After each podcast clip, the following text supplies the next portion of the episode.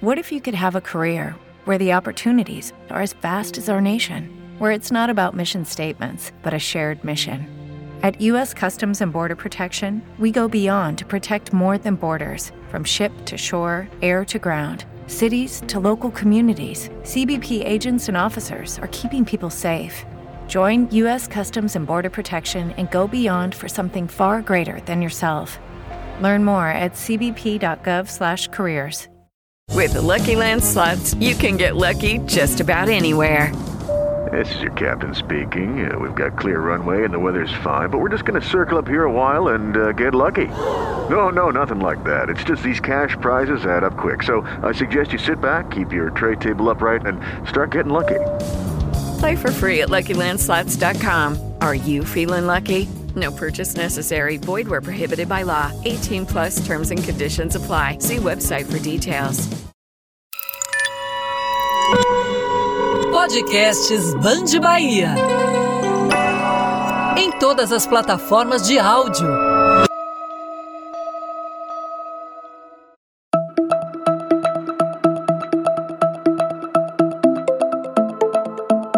Eu sou Luiz Felipe Veloso e esse é o Olho na Política, um podcast semanal da Band Bahia sobre os bastidores e curiosidades da política. Com os principais pré-candidatos ao governo da Bahia e ao Senado Federal definidos, começam as análises de como as chapas deverão se comportar ao longo da corrida eleitoral até o mês de outubro. As últimas alianças e rompimentos têm prorrogado, inclusive, a oficialização das federações, que por lei transformam coligações pontuais entre partidos em vínculos que perduram por duas eleições e podem passar de soluções para grandes problemas a médio prazo. Na pesquisa divulgada pelo Instituto Quest Genial no dia 22 de março, os cenários projetados destacam dois personagens em particular. O ex-prefeito de Salvador, ACM Neto, do União Brasil, que venceria, segundo o levantamento, todas as possibilidades estimuladas. E o senador Otto Alencar, do PSD, que estaria reeleito de acordo com o estudo se a eleição ocorresse neste momento. O cientista político e professor da Universidade Federal da Bahia, Paulo Fábio Dantas, destaca como o cenário verificado no Estado interfere nas composições nacionais. Olha, a minha impressão, Luiz, é que o, a pesquisa capturou a fotografia do, do, que acontece depois do desfecho, a meu ver, não muito racional, né, das negociações dentro do grupo governista da Bahia. E não vai aqui nenhum, nenhum desabono à figura do Jerônimo Rodrigues, que pode ser, inclusive, uma figura de valor. Mas é evidente que não se fabrica uma candidatura de uma hora para outra. Há uma ladeira íngreme a subir, né? Com os resultados é, que essa pesquisa, que é um instituto bem reputado no país, não é uma pesquisa qualquer, né? Então, o que é que acontece? O, o, isso se insere, eu acho, num quadro geral do país, em que o PT, de um modo geral, nos estados, não está ajudando muito a candidatura de Lula, pelo menos não tem ajudado na suposta ida ao centro, né? Que se fala muito de Lula. Porque se depender do que o PT tem feito em alguns estados, e é impressionante que um desses estados seja justamente a Bahia, o estado onde o PT detém o governo, o estado mais importante governado pelo PT, se depender do que o PT tem feito nos estados, o Alckmin vai ser uma azeitona conservadora, uma, uma empada esquerdista e populista. Né? O que é que acontece? Na Bahia, onde não se precisaria ir ao centro, porque o PT já estava nele há muitos anos, parece agora não tem mais jeito. Né? Tudo está desfeito. E a aposta é no umbigo. E pior, um umbigo partidário que está, ao que tudo indica, em ritmo de luta interna. Então, o quadro é extremamente adverso, o que é revelado pelas pesquisas. Significa uma eleição antecipada de Neto? Eu acho que não. Há uma campanha toda pela frente. Agora, é preciso agora os olhares se voltarem para o que é que Lula vai fazer. Porque é evidente que esse resultado é uma coisa complicada para ele, principalmente.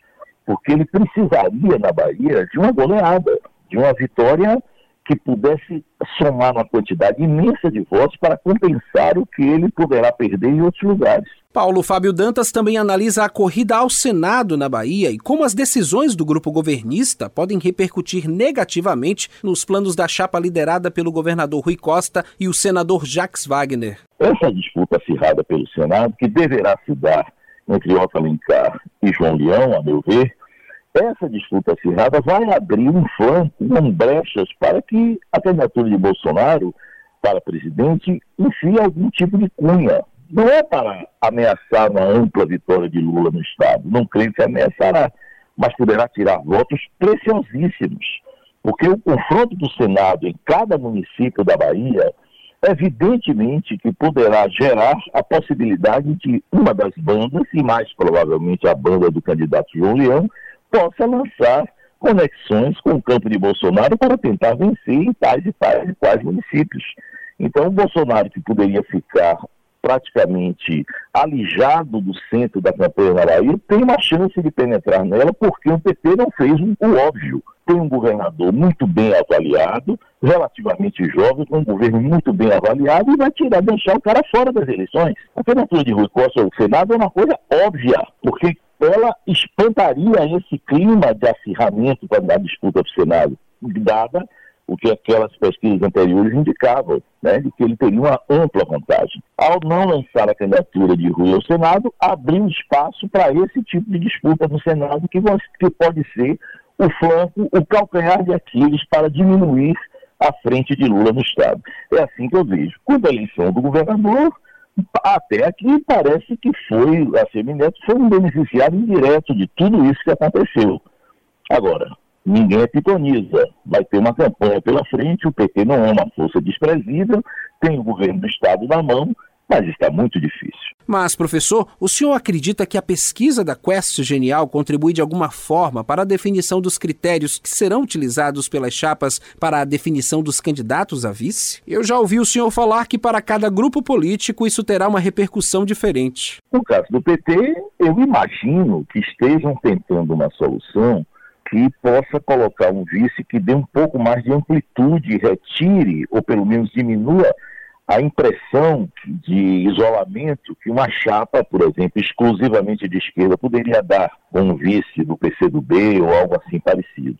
Então, acho que vão tentar né, uma solução que possa agregar alguém que tenha, talvez alguém até que tivesse, tenha alguma história com oposição.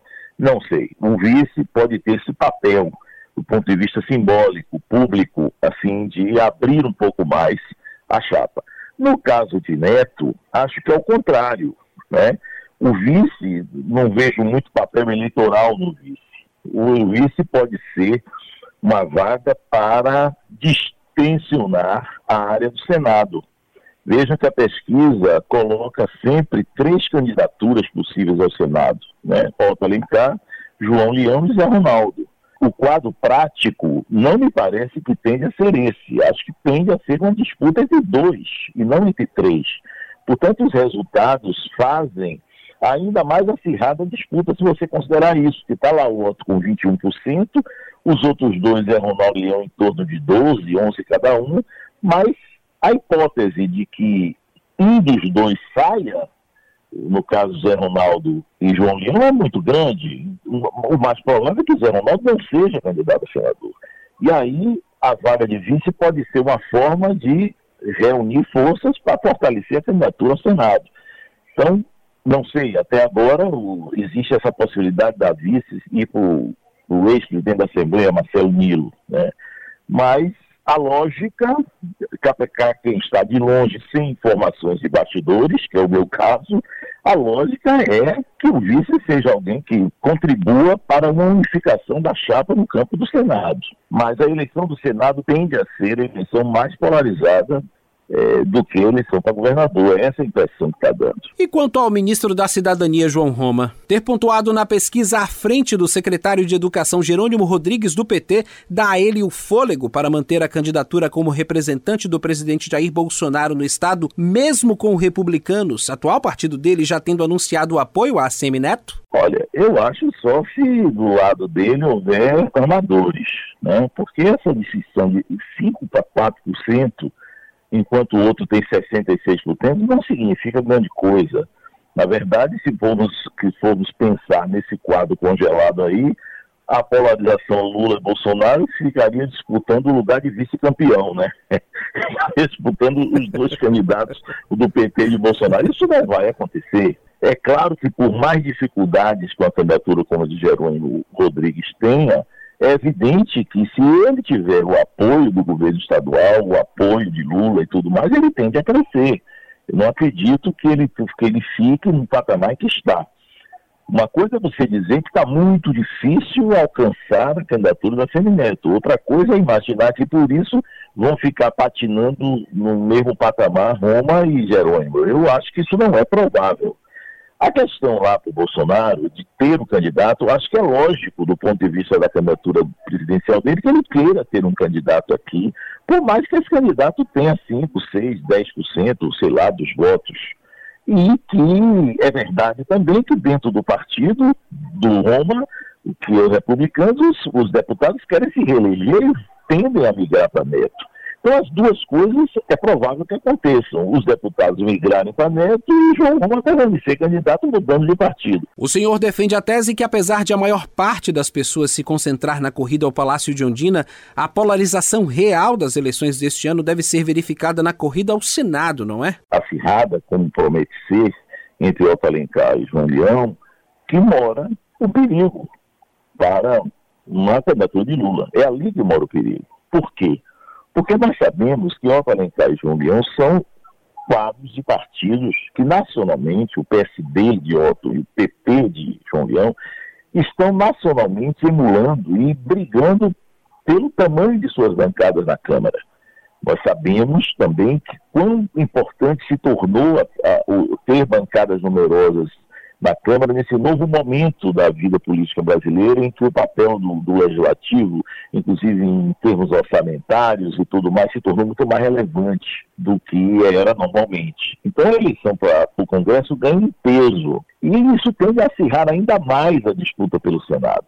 E nessa disputa pelo Senado é que reside a possibilidade de sobrar dos estilhaços dessa disputa alguma coisa para onde Bolsonaro se agarrar.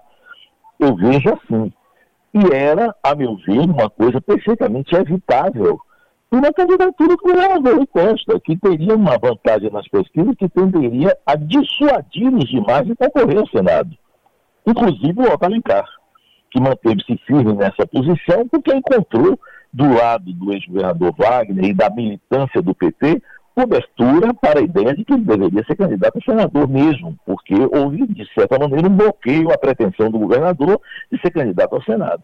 E aí terminou acontecendo essa solução, que é uma solução partidária, num momento perigoso da, da situação nacional, em que o PT precisaria estar sinalizando nos estados essa tal ida ao centro. Ora, se no principal estado que o PT governa, a sinalização é oposta, isso estimula a que o PT nos vários estados encontre, encontre soluções parecidas.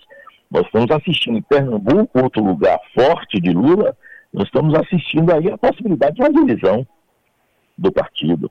No Paraná, acaba de haver uma afiliação do ex-governador Roberto Requião ao PT com uma promessa de frente de esquerda como é que você, de um lado, você coloca Alckmin na chapa e sinaliza que quer ir ao centro. Porém, na prática, nas políticas estaduais, as soluções são no caminho inverso. Então, isso é uma coisa perigosa, perigosíssima, no momento em que o Bolsonaro, ele não que ele esteja ameaçando a eleição de Lula, mas ele voltou a ameaçar a possibilidade de chegar ao segundo turno com alguma força nas últimas pesquisas. Se isso acontecer e a terceira via chamada agregadora realmente morrer, vai ficar nu o que? A distância entre morre a terceira via, mas Lula não incorpora o centro e a centro-direita. Fica um vácuo aí nesse meio de caminho. Esse vácuo é perigoso. Por que, que é perigoso? Porque pode voltar ao Senado de 2018. O voto útil, o PT, num discurso que não consegue mudar votos em grande quantidade no centro e muito menos na centro-direita, isso terminar retornando a Bolsonaro. Esse é um risco enorme que não pode ser subestimado. E acho que o resultado das tratativas na Bahia está termina sendo uma espécie de brincadeira com fogo. Bom, professor Paulo Fábio Dantas, muito obrigado por sua participação em nosso podcast.